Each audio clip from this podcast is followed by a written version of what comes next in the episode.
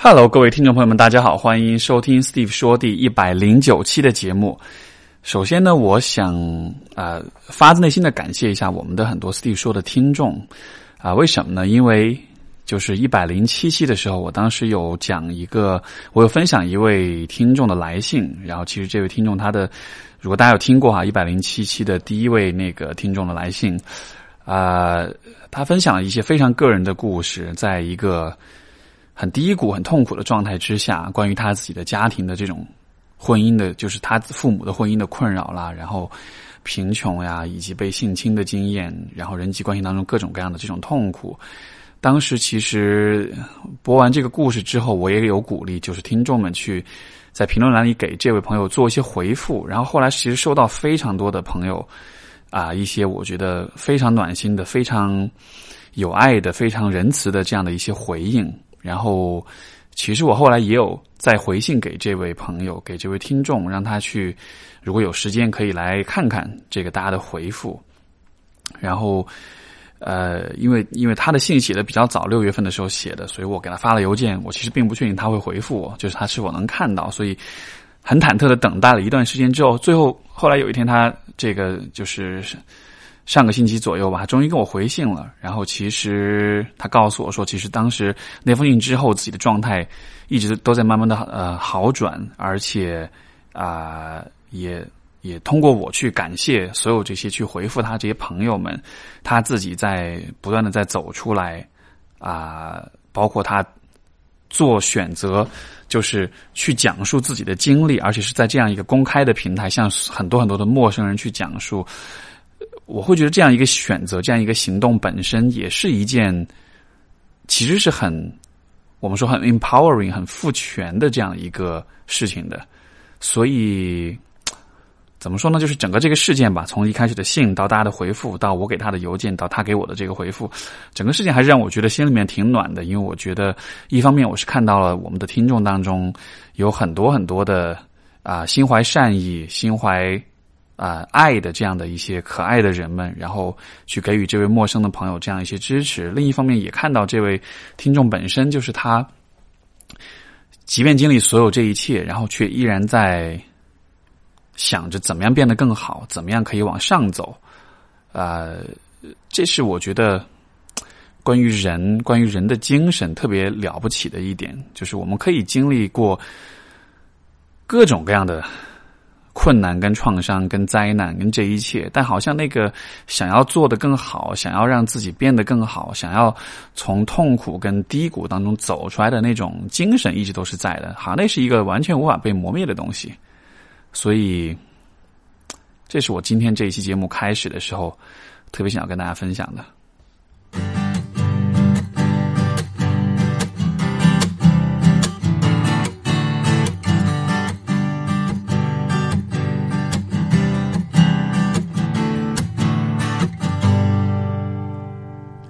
我觉得就是啊、嗯我不一定能够回复到每一个人给我的这个听众来信，可是呢，我觉得如果你想要写点什么，你想要说一说你的困扰、你的故事，我都会鼓励你去写出来。呃，得到回复是一方面，可是另一方面，我觉得能够讲述自己的故事，能够把它写下来，能够把它分享给另外一个人或者另外的很多人，这个行为本身。呃，包括其实就像我们在心理学当中有叙事疗法的这样一个流派，对吧？其实是，呃，不管是从这个流派也好，还是从其他流派也好，能够去讲述，能够去我们说 verbalize，就是能够去语言化自己的故事，能够把它用通过语言，尤其通过文字的方式表达出来，这本身是对你的经历的一个拥有的过程。什么叫做拥有呢？就是说。我可能经历过一些很糟糕的事情，但是我不愿意去回忆它，我不愿意再去想起它。如果你是用这样的态度去面对啊、你以前的经历的话，其实你就不再拥有它，你是在抗拒去拥有它。这样的经历就不属于你，对吧？但是你想想看，这样的经历它会给你带来很真实的情绪体验，让你感到痛苦，让你感到焦虑，让你感到自责。如果一个不属于你的东西，又反复的让你感到自责和焦虑，它又是你自己亲身体验的的话，这样的一种状态本身就是会让人感到非常的错乱的。就好像是你感到痛苦了，但你又不应该感到痛苦，因为那些东西好像不应该是你所有的，对吧？所以，像我们在做咨询的过程中，其实一个很有帮助的一个维度，就是我们能够帮助来访者去一点一点的讲述他们自己的故事，讲述他们自己的经历。这种讲述本身就是在帮助他去处理他的情感。他的回忆，他的体验，帮助他去整合、去接纳、去理解自己到底身上发生了些什么。所以从这个意义上来说，我觉得这也是就是我们设置这个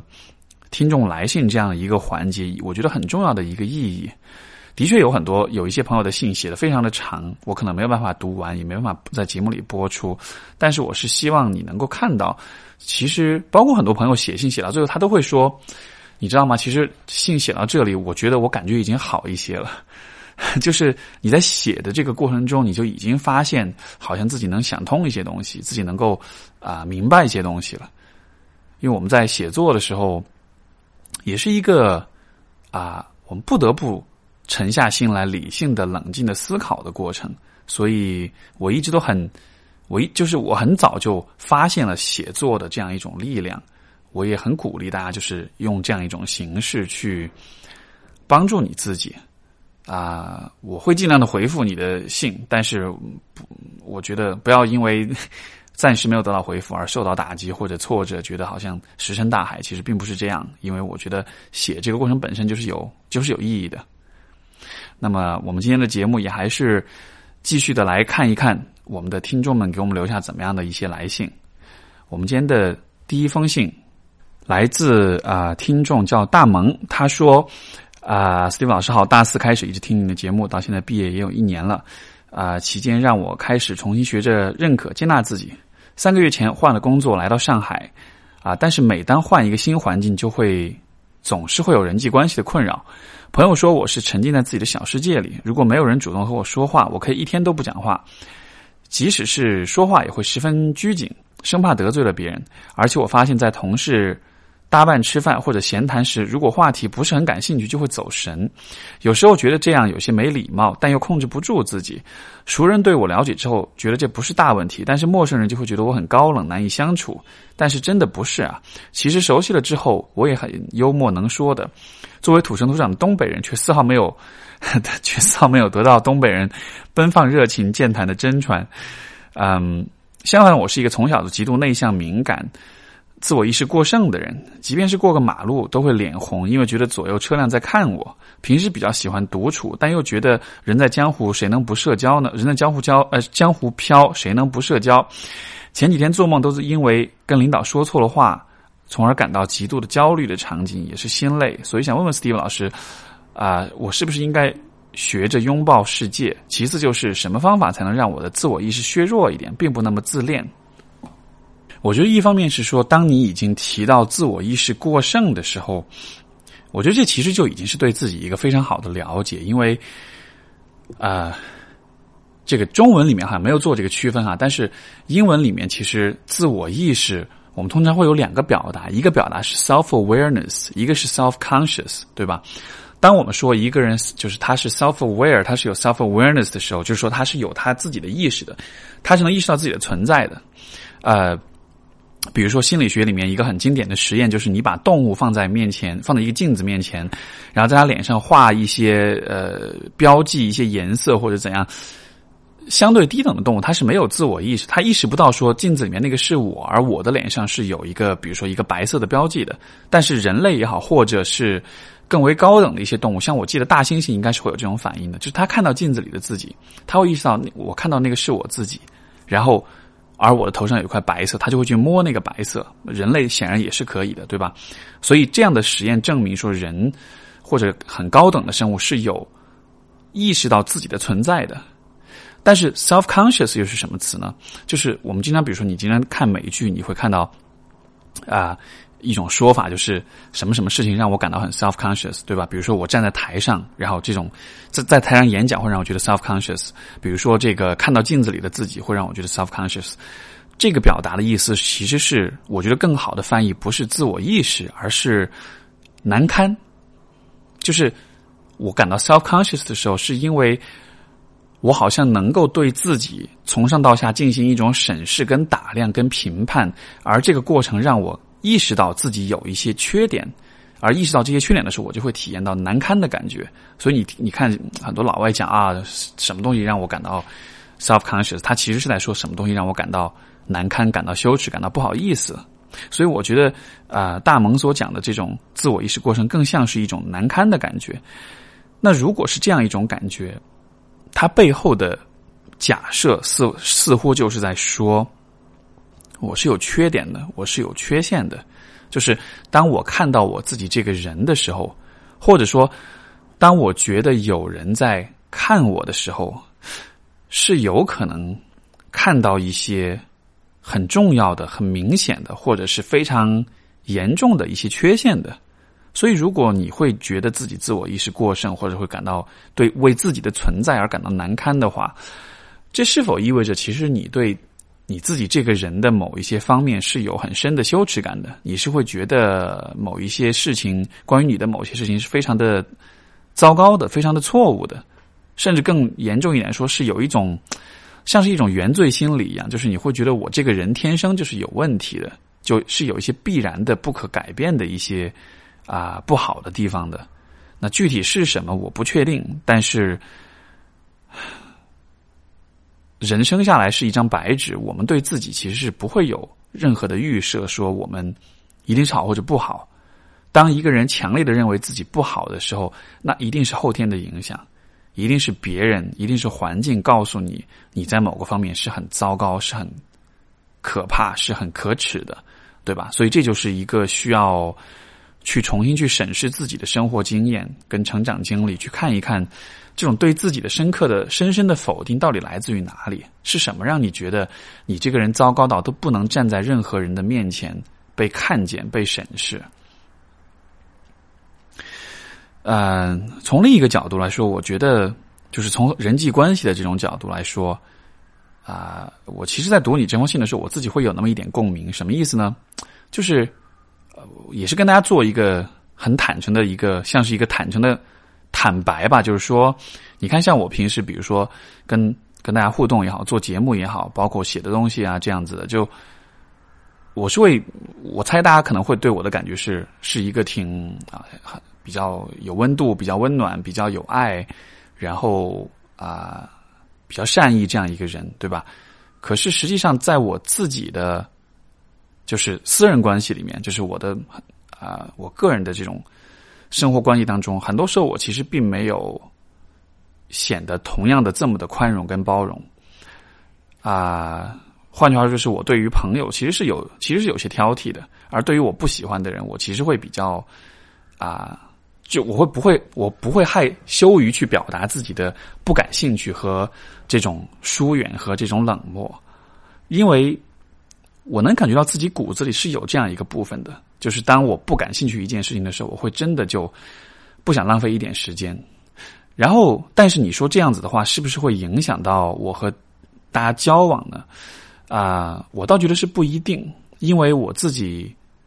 啊，可能在比较年轻一点的时候，这的确会是一个困扰，就会觉得好像我对好多事情都不感兴趣啊，这样跟大家也没法融入，对吧？也没法说话，而且我总觉得好像自己待着，或者说。比如说，我在读心理学时候，我觉得读心理学教科书比跟周围的人聊天有意思的多啊。所以有一段时间，一度也是这种有点封闭的、有点自以为是的这种，躲在这样一个小世界里面，觉得周围的人讲的很多东西是没是没意思的。可是这样子做的结果，就是你会感到孤立，你会没有朋友，你会难以跟陌生人建立建立起好的关系。所以说。我也好，大萌也好，或者是听众朋友们也好，其实都会有这样的一个不完美的一面，就是我们其实很多人是没有办法做到真的发自内心会对所有的人和事都感兴趣的。虽然我们知道社会期待我们做那种开放的、呃开朗的、友好的、热情的这样一个人，但是这只是期待，并不是每一个人都能够。他的天性都是如此，对吧？所以我作为 天性不那么热情或者有选择性的热情的这一类人的代表之一，我选择的方式是什么呢？就是我会允许自己这个部分存在，但是与此同时，我会让我自己在能力上、在方法上，可以有做另外一类人的那种自由跟可能性。换句话说，就是当我需要、当我想要任性的冷漠和不 care 的时候，我可以做到，而且这很容易，对吧？就你只要按照你自己的感觉，按照自己的这种呃啊，你自己的性质来就行了。可是另一方面，在有些情况下，当你需要展现你的热情、跟开朗、跟关怀的时候，你也是有这个能力去做到的。那这种能力是怎么样来的呢？这就是需要一个刻意的培养的过程。呃，我觉得我们谈到任何的，就是人际关系的问题的时候，我建议大家都要有这样一个意识，就是人际关系的相处是一件很有挑战的事情，是一件很难的事情。但是与此同时，我们从小到大对于这个事情的所接受的教育跟指导又是非常非常的不足的，所以很多时候我们觉得很多问题很难。不是因为这个问题它会永远难下去，或者它是一个，它是一个从古至今的一个难题，而是因为现在我们就是能力很弱，我们就是解决不了这个问题。就有点像是当你每个月月收入只有一千块、两千块的时候，这个时候要让你去吃一顿，比如说人均五百块或者人均八百块的一顿大餐，你会觉得天哪，这是绝对不可能发生的事情，对吧？你会觉得你不可能花这么多钱，这么贵的饭菜，我这一辈子都是不可能吃的。但实际上，当你的收入再高一些的时候，你慢慢的你就会，当你的收入达到每个月几万块钱的时候，你会觉得五百八百还行吧，这不是特别的贵啊。当你如果挣到一个月有几十上百万的时候，你就会觉得，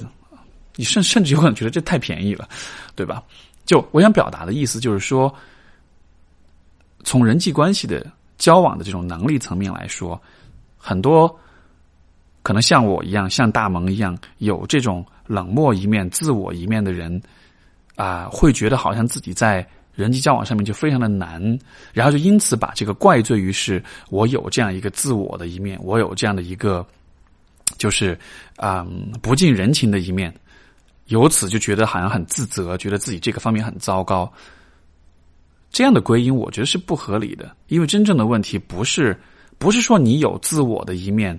你有这种呃喜欢独处的一面，你有这样一种对不对别人不感兴趣的一面，你就会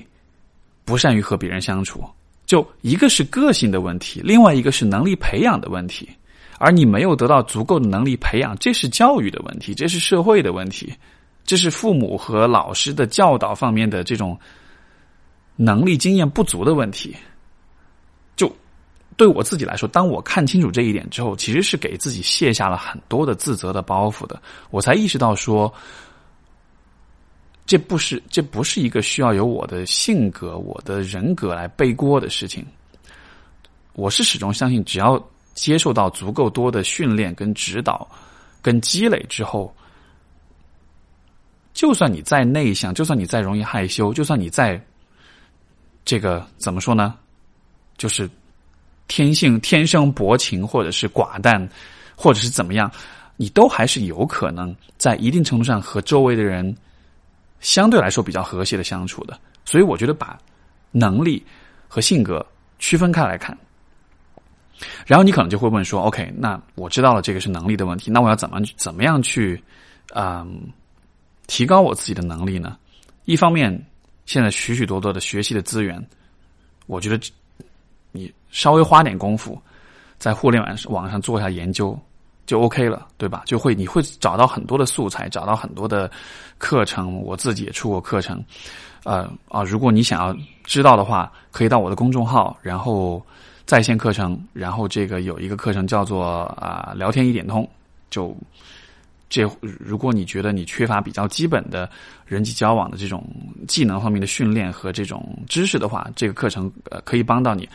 另外一方面，我觉得一个最简单的或者说是一个最直就是可操作性最强的一个事情，这是我觉得每一个希望提升自己社交能力的人都可以做的，是什么呢？就是就是任何的状况，你只要有备而来，你都能够自如的应付。怎么样有备而来呢？很简单。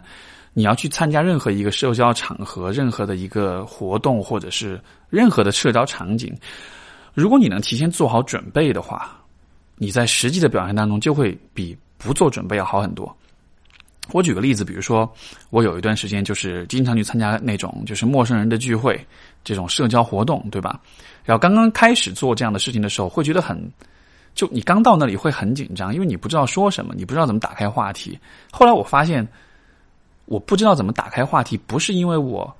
社交恐惧，或者是我不愿意跟人交往。因为如果比如说有人介绍了我和谁认识。或者是我遇到一些半生不熟的一些熟人或者算是朋友的人的话，还是比较容易能够进入那个对话，因为大家本来是有一些共同话题的，对吧？比较容易开启。可如果是纯陌生人的话，就会比较难。而这个难是因为我不知道说什么。那所以我就想说，如果我准备一个话题列表，如果我事先设定好，那么两三个、三四个最容易开启对话、最容易啊引起共鸣、最容易让大家有的聊。的话题，那是不是这个问题就会好改善很多呢？然后通过后来的尝试，会发现说，哎，的确如此。如果你有备而来的话，很多时候你就能够比较好的去打开话题，然后你们就能自如的聊下去。到了后来，你就会发现说，找不到话题的这个障碍，就它就它就不会再成为一个阻碍你发挥你自己有趣灵魂的这样一个障碍了，对吧？所以。像我比较常用的问题啊，当然这也看每一个人的这个习惯哈。呃，如果大家想要找这种有趣的话题的话，你可以到我的公众号，就是去搜，哎，不是回复 SOS，然后你可以得到一个，这是我好多年前做了一个很有趣的一个小东西，就是你会得到一个约会冷场啊救急问题列表，就是会给你罗列一系列的。你可以用来解围，可以用来这个解围冷场的一系列的话题。我个人最常用的一个话题，就是因为一般比如说大家问说你做什么工作的啊，我是做什么什么什么的，然后接下去就没话说了，因为你可能不了解那个工作，对吧？但是我通常会跟进的一个问题就是，如果不考虑挣钱的问题，你想要做什么工作？然后通常根据经验，这个问题会引出很多很有意思的对话。就这只是一个例子之一，有备而来的例子，所以我鼓励大萌，包括有类似的问题的朋友们，把能力和性格分开来看，接纳你的性格，培养你的能力，然后你就会发现人际关系的相处其实并没有那么的困难。所以这是我们今天第一封信。我们今天的第二封信来自小龙女。她说：“啊，这是我第二次提问了。刚刚过了自己三十岁生日，所以把自己称作中年粉丝。哎，三十岁就叫中年粉丝吗？你这让我情何以堪？呃，好吧，那就 中年老师来回答一下中年粉丝的提问。呃，小龙女说，最近的反思让我发现，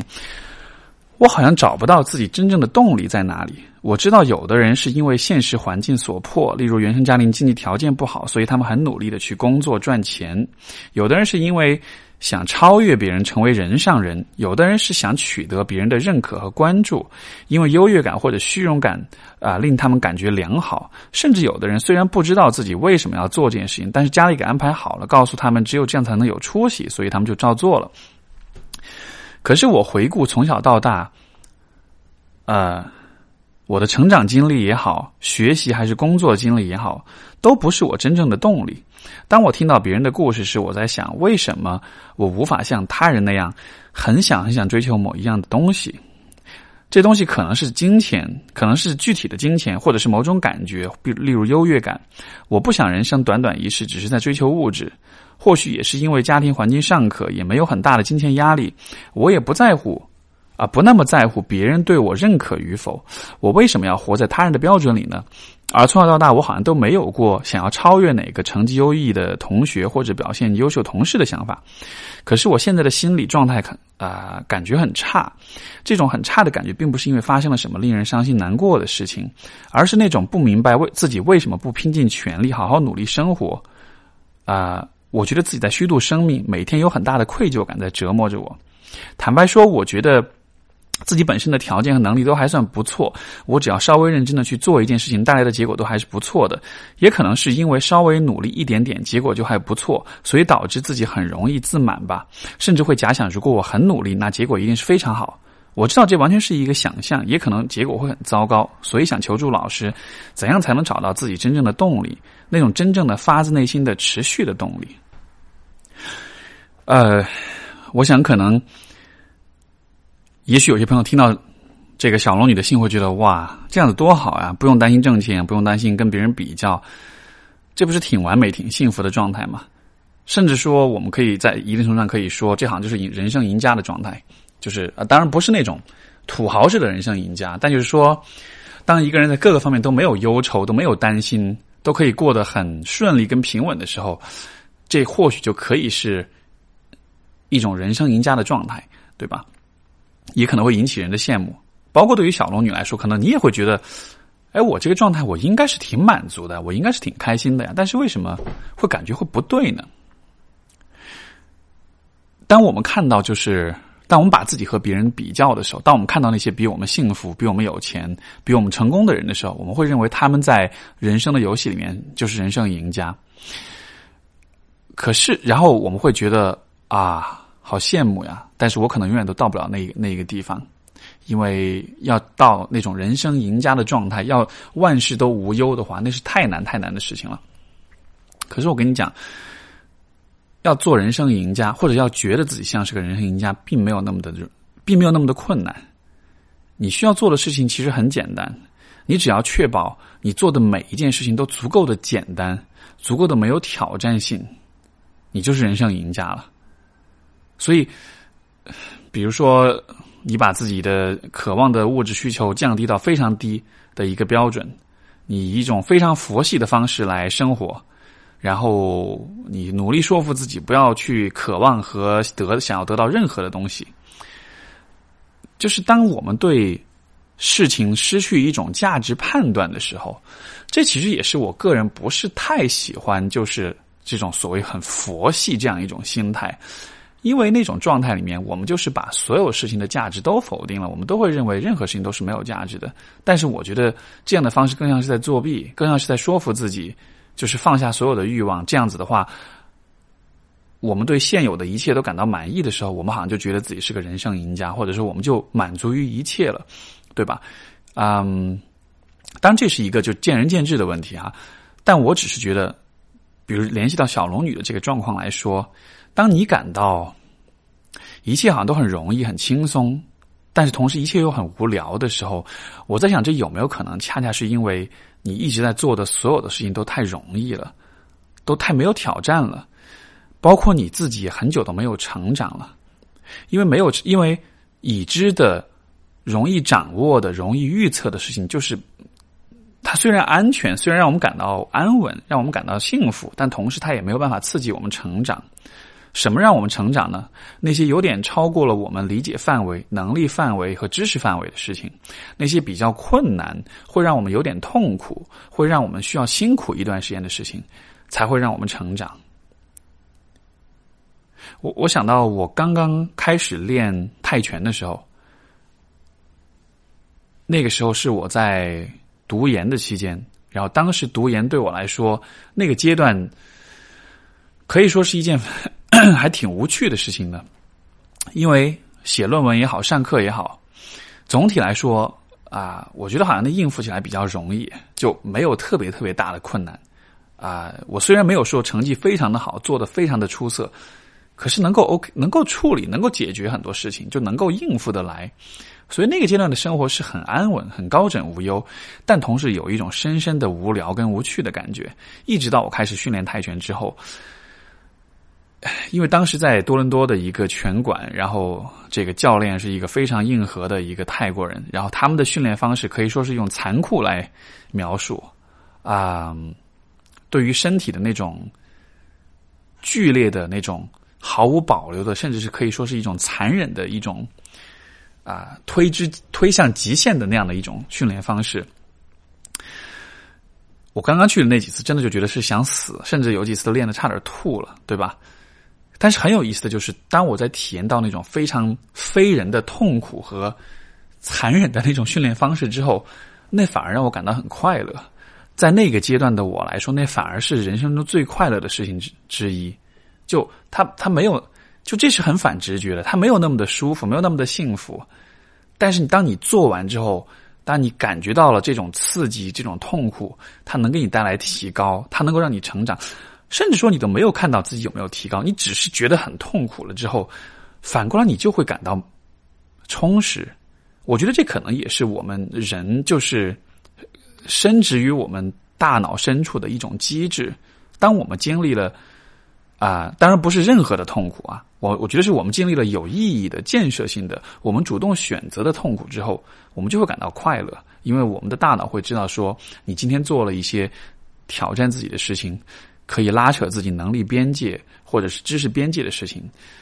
我相信这样的事情一定会让你变得更好，所以我允许你感到快乐。所以就是，如果你的生活是这样一种。好像一切都很太平，没有什么太多事情发生，这样一种状态。我觉得其实现在可能很多啊，很多年轻人、学生党也好，或者是这种我我觉得学生党尤其吧，因为学校的环境总体来说是比较平淡、比较安稳的，对吧？如果你有这样一种状态，但你又不满于这个状态的话，那么我会鼓励你去做一些很，就是对于你来说可能比较难的事情。这种难的事情做完之后，你可能就会多一点方向感，多一点动力感。因为缺乏动力，可能不是因为你没有找到方向，而是因为你已经长期的适应了这样一种不需要动力的环境，这样一种没有什么挑战的环境，对吧？在这种环境，你的大脑会意识到说，我好像不太需要，就是精神动力的这个部分继续运转了。那为了节省能源，我就把它关掉就好了。到以后某个时候，我重新进入困境的时候，进入。艰难的时候，我再把这个部分开启。所以，所以说去做一些困难的事情，有点像是去激活这个部分，去重新燃起你对生活的那种热情和那种冲劲儿，对吧？让去刺激你的大脑，让他知道说，现在我没有处在一个完全安稳和容易和轻松的环境里，我时不时的还是需要去面对一些很艰难的事情的。所以，请你把这个内在动力的这个来源的部分重新开启。让它保持运转，这样子的话，在我需要去激励自己的时候，我可以调动到这一个部分的功能。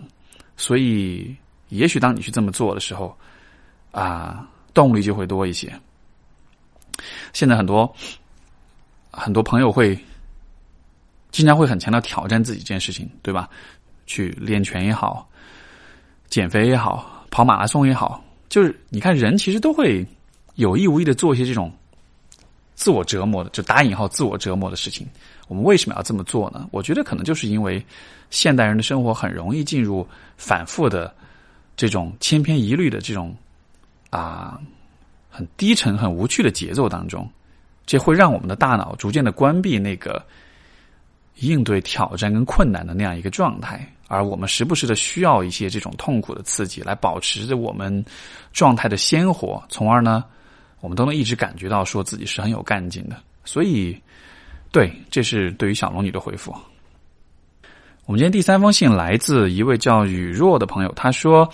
啊，听您节目很久，每期都受益匪浅。啊，进入社会的这一年里，在职场和平日社交中的大小事情，让我看到人性的复杂与自私。因此，我发现自己一直以来想要维持在单纯的大城，想要维持的单纯。”啊，我一直以来想要维持的单纯，在大城市里是一个危险的东西。然而，我虽然深刻的体会到这一点，也知道需要变得聪明，但是很抵触这一点。我知道我不应该太轻易对人付出，有时候也应该自私一点，以求自保，这样才不会被说成是傻，不会受不必要的伤害。可我非常讨厌那种把自己如此包裹起来，变得聪明的感觉。当傻子，我不愿意。可我又，可我又。可我又该用什么心态去迎接环境对我造成的影响呢？我会觉得人都不可以轻易相信，尤其是职场，公司同事都不简单，也没有与谁特别交好。这样一来，我就产生了，我最近就产生了强烈的孤独感。我觉得自己心态不好，不够强大，很多人际不知道如何应对，不知道如何在这样的社会里同时聪明的保持自己的个性，啊啊，同时聪明。同时聪明的保有自己的个性，我很压抑不自信，好像不知道怎么该做自己，该如何成长了，啊！希望老师能指点迷津。所以我觉得这个雨这位雨若朋这个叫雨若的朋友哈，就是我好像看到在发生的状况，就是你好像你内心对自己是挺有一存在一种挺强烈的质疑跟批判的，就好像觉得你的那种单纯，似乎是让你感到孤独，让你无法好好的和职场上处理职场上的关系的一个根源，对吧？嗯，我其实蛮想说说这种自我批判的这个这个部分，这个自我怀疑的部分的。其实很多时候，我们遇到不顺的时候，也通常会习惯性的把问题归结于是自己的某一个性格特质所所带来的结果。就是我们会，我们经常喜欢用自己的性格去背锅，因为说实了，说说白了，就是人的性格都是有缺陷，或者都是有啊长板跟短板的，对吧？而我们特别喜欢做的一件事情，就是在任何状况、任何不顺的时候，都要让那个短板去背锅。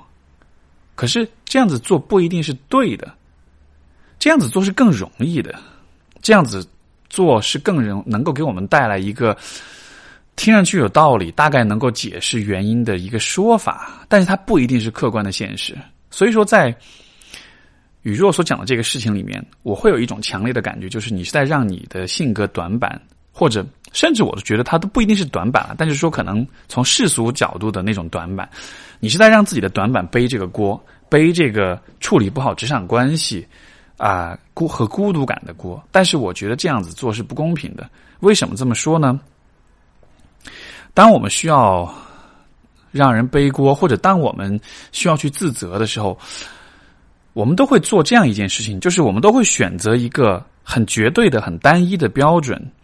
然后在这个标准上把我们放上去。再把另外一些做的很很好的人放上去，然后去做这么一个对比，然后做完对比之后，得出一个结论说，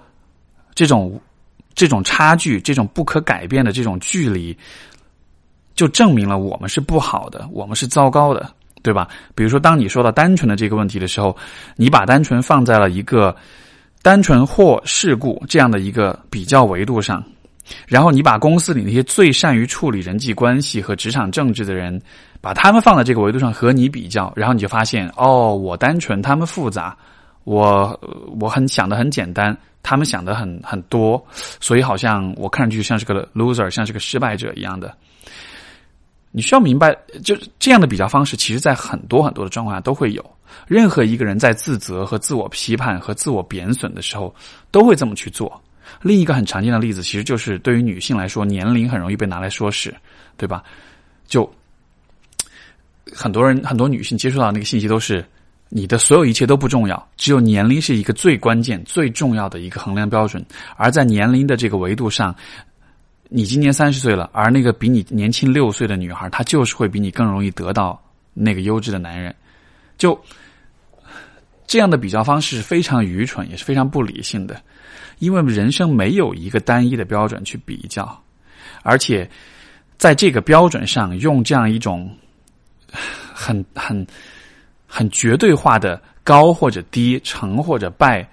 厉害或者是挫，对吧？这样的一种方式去做比较，这本身就是很愚蠢的。因为每一个人都是很复杂的存在，你不能用一个维度去做，去去去完全的去定义一个人的存在。你看，比如说，我们看到很多明星，他们你很羡慕那些明星啊，觉得他们特别好，特别成功，特别完美，什么都有，又有钱，对吧？长得又漂亮。但是，也许他们的婚姻状态并没有你幸福，也许他们跟父母的关系比你还糟糕，也许他们私底下其实每天都酗酒，过得很痛苦，很抑郁，说不定还会想过自杀，对吧？跟周围的人的关系相处的也很差劲，这都是有可能的。所以，你其实没法去做这样一个绝对的判断。所以说，当扯回来扯远了哈，那扯回来，我们在说到这个雨若提出这个问题的时候，好像你觉得自己的单纯是不好的，是不对的，然后你需要变得世故一些，变得复杂一些，这样才能处理好职场的问题。可是有没有想过，为什么单纯和世故，这好像是一个唯一的比较标准，而且好像你只是把单纯跟世故放在。你所现在所在的这家公司，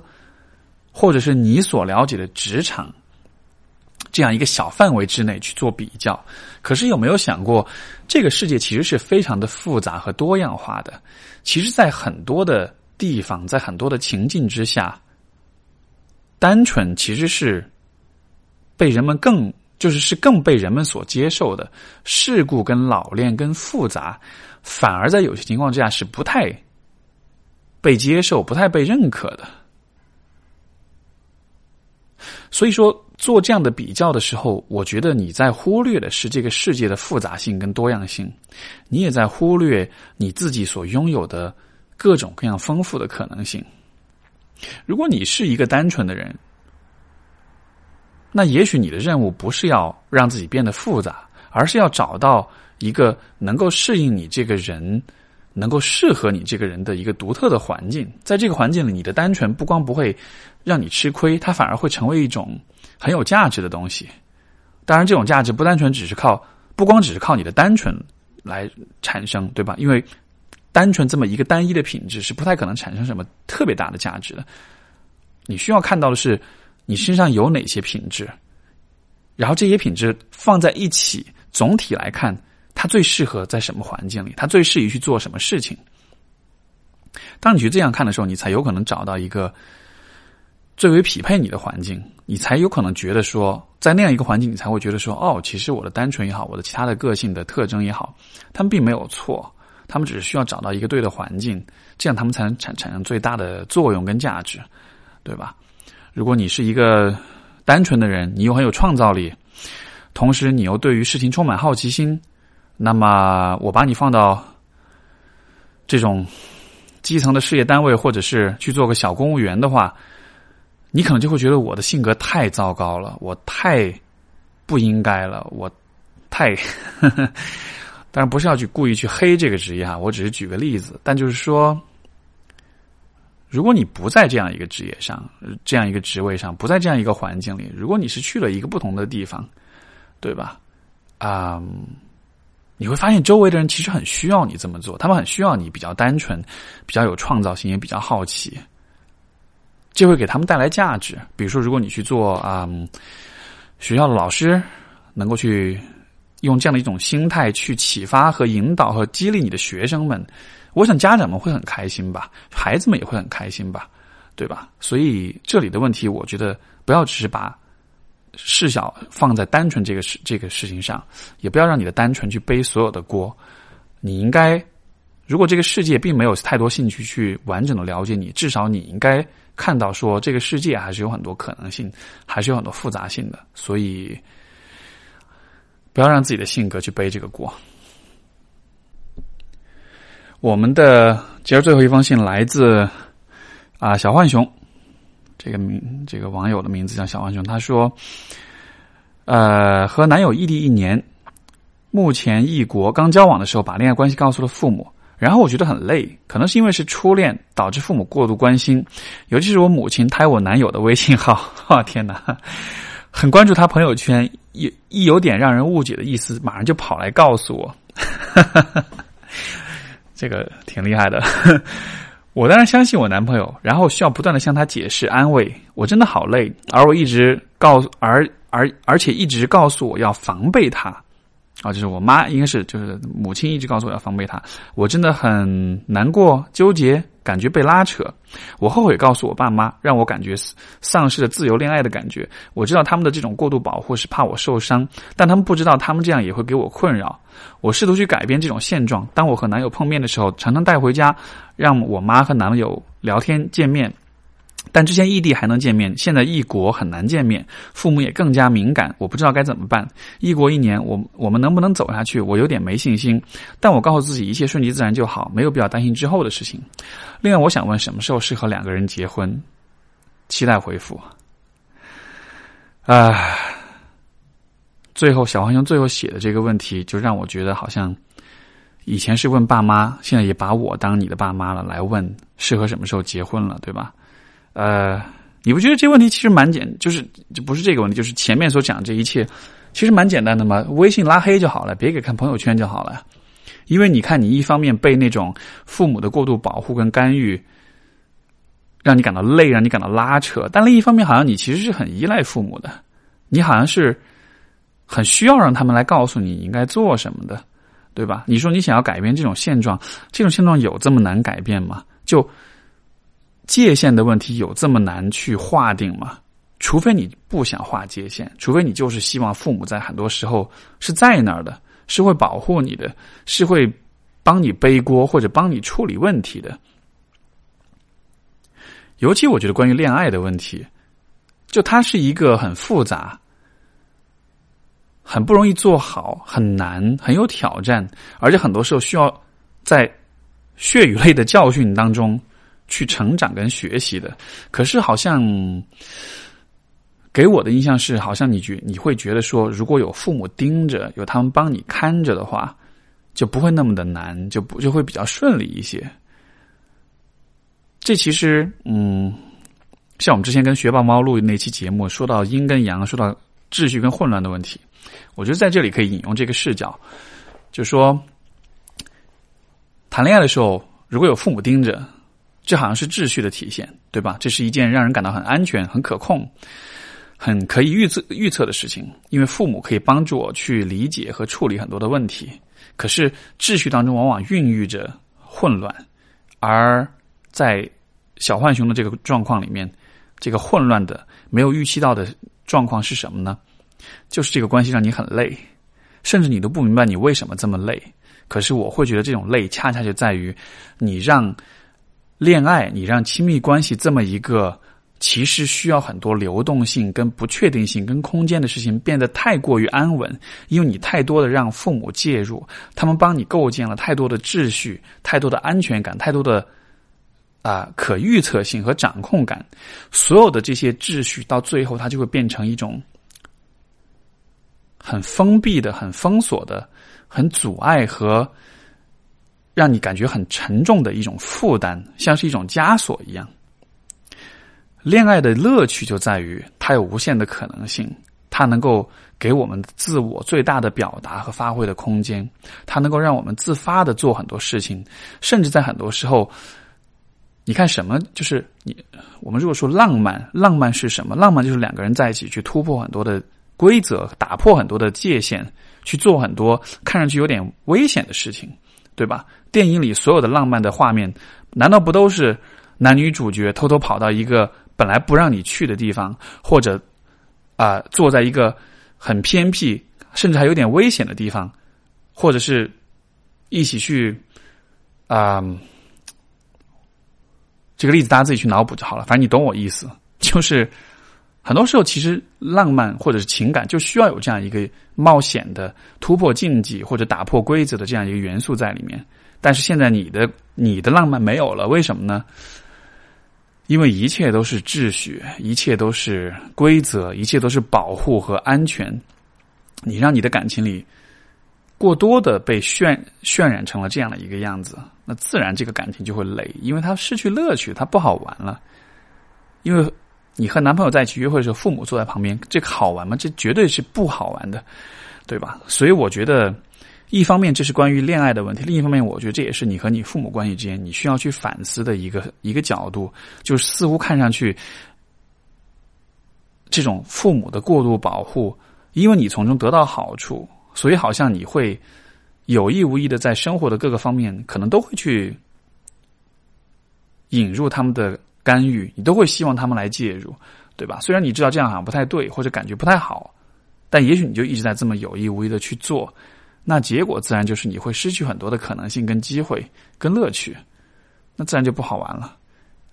这样的情况之下，你自然也不知道人什么时候适合结婚，因为你都感受不到感情了，因为你。习惯了用规则、用法则、用规律、用一些既定的、确定的东西来指导你的行为。至于你自己为什么在做这一切，感觉不到了。所以，希望这个回答对你有启发。好的，这就是我们今天的节目。感谢各位听众的来信，然后我们就下期节目再见了，拜拜。